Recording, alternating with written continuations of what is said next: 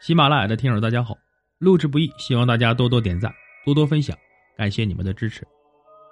接下来给大家讲的故事叫做《跳动的兽医》。人说鬼是集怨恨戾气于一身的无形之物，他们生前或是遭遇到了大难，死后怨气极大，为了能够达到自己的目的，他们以鬼话迷惑世人，最终在杀死处置，也是常常有人说鬼话不可信的原因之一。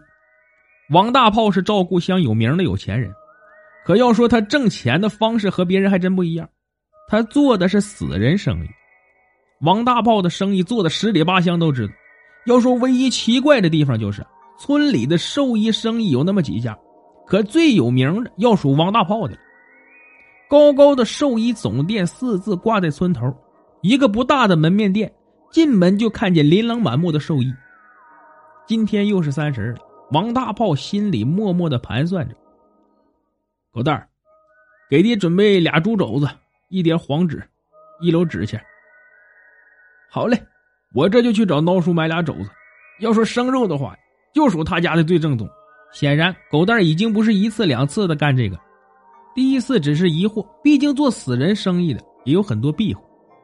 每逢三十，又是阴气最重的时候，老爹去烧点纸钱也不为怪。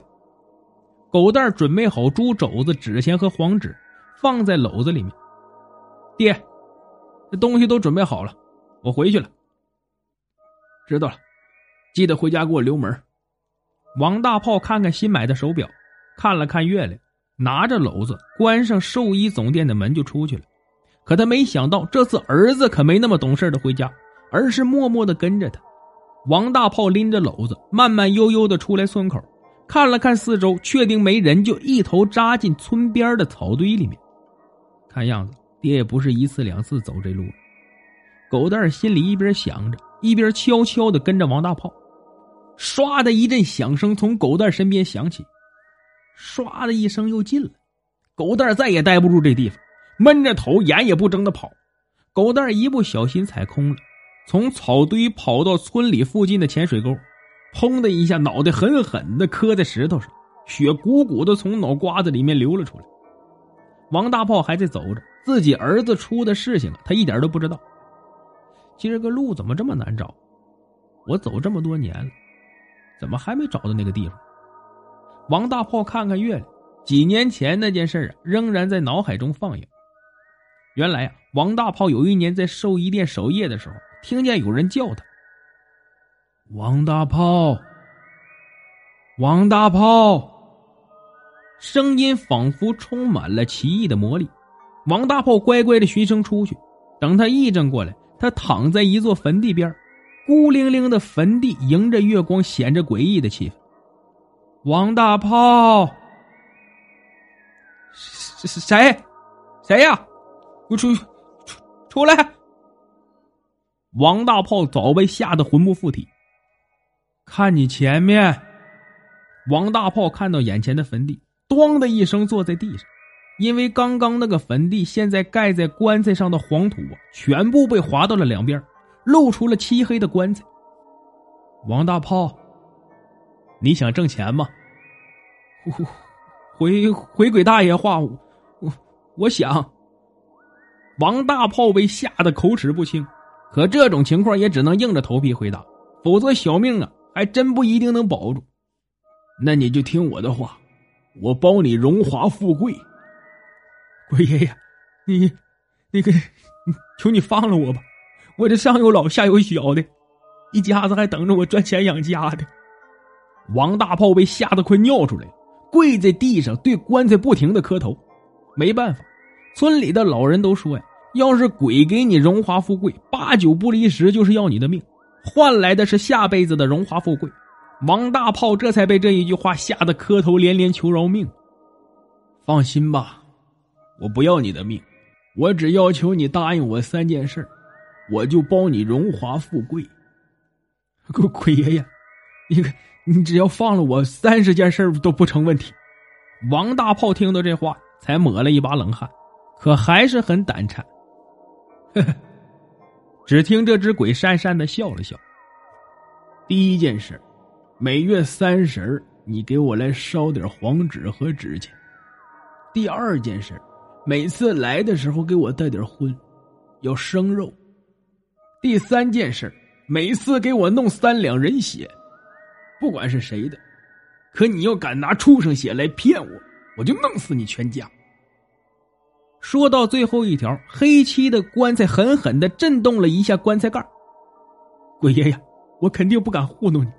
王大炮被这动静一下子又给吓得跪地下了，猛磕头啊，头皮都磕破了，丝丝的血从额头流出来，慢慢的流进坟地前的土里面，直到王大炮觉得自己的额头都快裂了，这时才传出声：“好了。”你走吧，记住每个月三十不然你会死的很惨。王大炮听到这话呀，才疯也似的掉头跑回去，直到看见自己的寿衣店才安心，坐下来，额头的伤口还流着血，阵阵的刺痛提醒着他不是做梦。从那以后。王大炮每在寿衣店守夜的时候，只要看见货架上的寿衣轻轻跳动了一下，每一次以为是自己眼花了。可是后来他才发现，只要寿衣跳动一下，不出三天，保准有人买走那寿衣，而且绝不二价。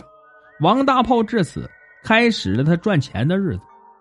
咕咕咕，枝头的鸟儿不安的叫着，躁动着。终于找到了。王大炮推开身前的枝杈，看见孤零零的坟地。心里放下了一块石头，今天要是没找到，这全家都得没命。王大炮把篓子放在地上，从坟地后翻出一把小型铁锹，在坟头挖了一个小坑，然后把黄纸纸钱一张张的撒开放进去，再从纸篓子里拿出两个猪肘子，端放在小坑的两边，从口袋里面掏出来小刀，一咬牙朝自己的胳膊狠狠的划了一刀，鲜血一缕缕的流进坑里。然后另一只手再从口袋里面拿出火柴，划着火柴扔进坑里，火焰沾着纸，混着血，猛烈的燃烧了起来。其实王大炮也不确定这样做对不对，可当每个月他再次来烧纸钱、放猪肘子的时候，原来放的地方连坑都没有，更别说纸灰和肘子了。所以呀，王大炮觉得鬼爷爷应该不反对自己这样做。王大炮。嗯啊啊，在在在，鬼爷爷，我我在。这是第一次鬼爷爷在自己坟头烧纸钱的时候说话，吓得王大炮一激灵，扑通一声跪了下来。王大炮，这两年来你做的不错，可是你要知道，死人的生意做起来是要折寿的呀。我我我知道，但是为了养家糊口，迫不得已嘛。王大炮以为鬼爷爷说的是自己开寿衣店，便如实回答：“那你想过自己死后会下地狱吗？”回鬼爷爷的话，我是想过，但是我必须这辈子让我儿子好好过，老婆死的早，我不想儿子没母爱还和我过苦日子。说到儿子的时候，王大炮明显底气有些足了，随后一阵静默，静悄悄的，什么声音都没有，静的让人害怕。王大炮，既然你说你不怕下地狱，那你就去吧。好，好，好，好，好的，鬼爷爷，那我走了，你好好享用。王大炮一点都不想在这地方待了，转身就跑。没走几步，他就觉得自己的脑袋疼，但是拼命的忍住了。这地方太玄乎，王大炮觉得自己的脑袋快爆炸了，太阳穴的神经跳动的都能听见似的。砰砰砰！太阳穴一股一股的跳动，可王大炮还在忍，他要赶紧回家才安心。砰的一下，王大炮的脑袋爆开，脑浆崩了一地，红的白的。由于原先跑的趋势，身体还在走，然后扑通倒了下去。没有脑袋的尸体流了一地的红白相间的血。呵呵，王大炮，是你说不怕下地狱的。既然你和我做了死人之间的交易，那你就代替我下地狱吧。我会让你全家团聚的。呵呵呵呵令人胆颤的笑声传遍了山谷，连村里面的猪狗都被吓得躲在自己的窝里。